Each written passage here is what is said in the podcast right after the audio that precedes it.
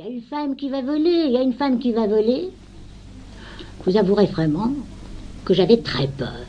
Je demande à un mécanicien, mais qu'est-ce qu'il faut faire pour voler? Il me répond, on m'a dit qu'il fallait tirer pour monter et pousser pour descendre.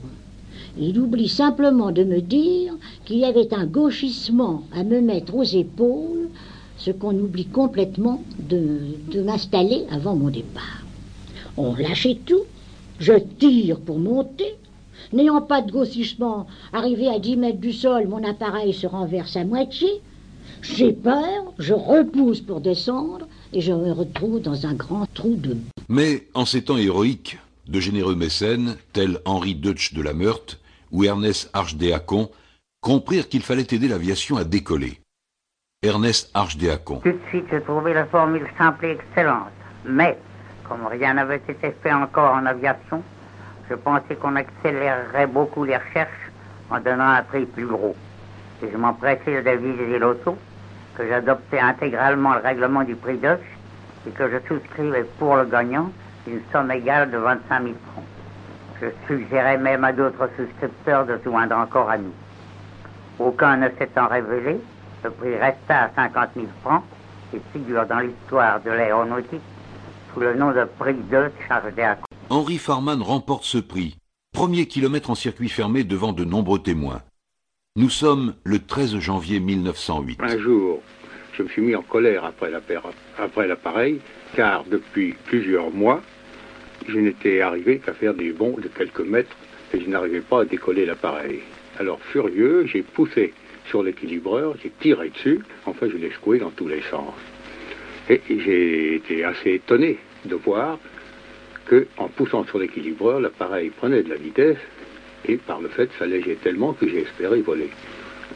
Un quart d'heure après, j'ai refait un essai en poussant sur l'équilibreur et j'ai réussi à décoller, ce qui m'a fait un grand, grand plaisir. Et j'ai remarqué qu'il fallait prendre un très petit angle pour voler, ce que personne ne savait à l'époque, ou pour moi on s'en doutait, on ne le faisait pas.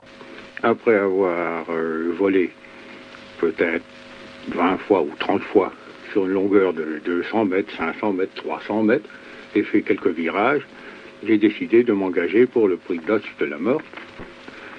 Et je me suis engagé, et le 13 janvier 1908, j'ai réussi à partir d'un point donné, virer autour du poteau et revenir au point d'atterrissage, ce qui faisait que j'avais gagné le prix Dodge de la meurtre de 50 000 francs de l'époque. Le 30 mai 1908, il emmène son premier passager. Ernest Hardec est venu pour voler à deux avec moi sur l'aéroplane de voisin.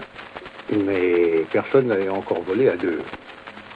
C'est donc une chose très difficile. Il y avait du reste un prix de 20 000 francs gagné. Le premier essai que nous avons fait n'a donné aucun résultat. Nous n'avons pas décollé. M. Hardec était navré, mais je l'ai vite tranquillisé en lui disant retirez votre veste, retirez votre gilet, retirez votre bottine, retirez tout ce que vous avez de lourd sur vous, et vous verrez que nous décollerons. J'en ai fait autant. Cela nous a fait une diminution de 15 kilos, déjà 15 kilos, peut-être plus. Et nous avons collé et nous avons parcouru un kilomètre en ligne droite. Le 30 octobre 1908, entre le camp de Chalon et Reims, sur 27 kilomètres, il réalise le premier voyage aérien au monde. Ce voyage dure 21 minutes. Après ça, j'ai été à Chalon-sur-Marne, à Chalon, au camp de Chalon, où j'ai établi mon aérodrome. Et là, après avoir tourné pendant plusieurs mois, je trouvais que l'aviation était faite pour autre chose. Et j'ai voulu voler de ville à ville, c'est-à-dire du camp de Chalon à Reims, ce qui fait une trentaine de kilomètres, ou peut-être 40. La grande difficulté était de passer les arbres qui mesuraient environ 20 mètres.